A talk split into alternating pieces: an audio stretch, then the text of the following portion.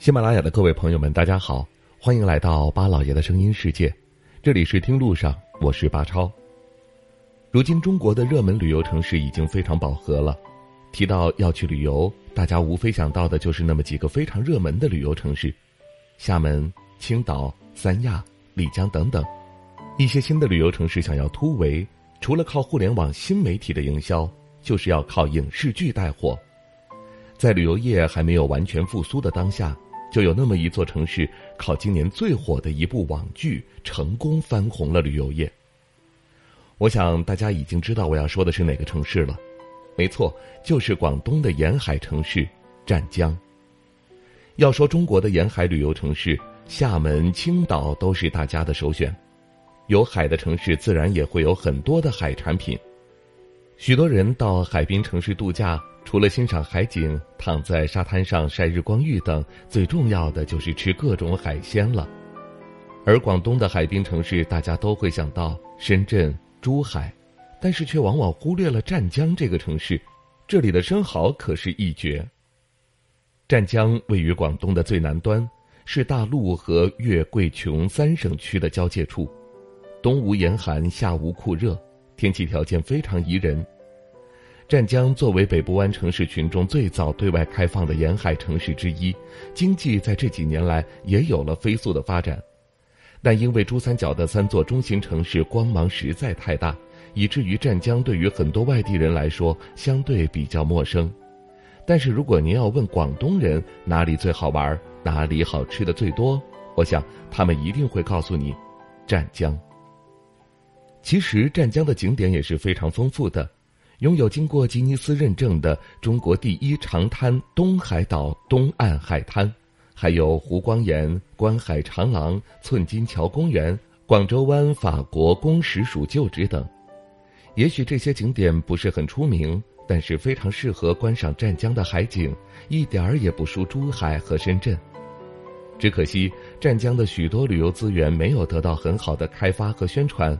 所以，即便湛江的风景不亚于三亚和青岛，但是很少有人知道这个城市的海景同样很美。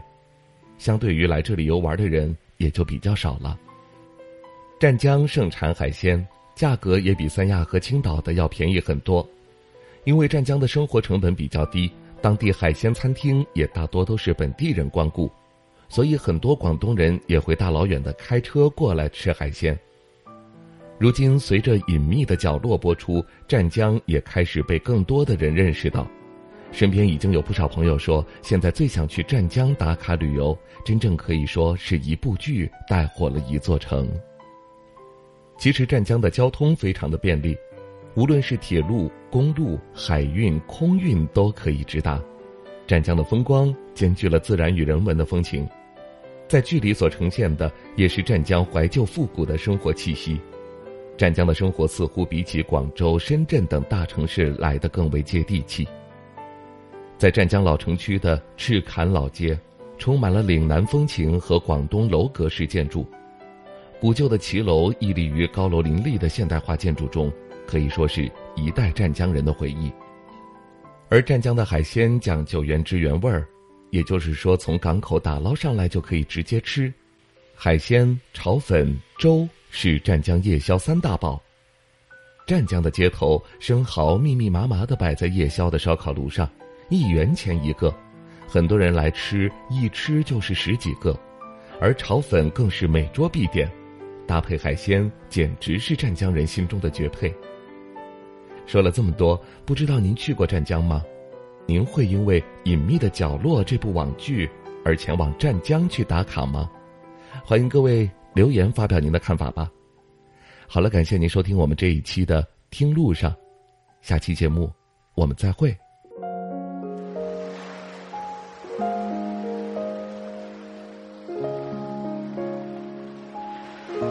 人之所以爱旅行，不是为抵达目的地，而是为享受旅途中的种种乐趣。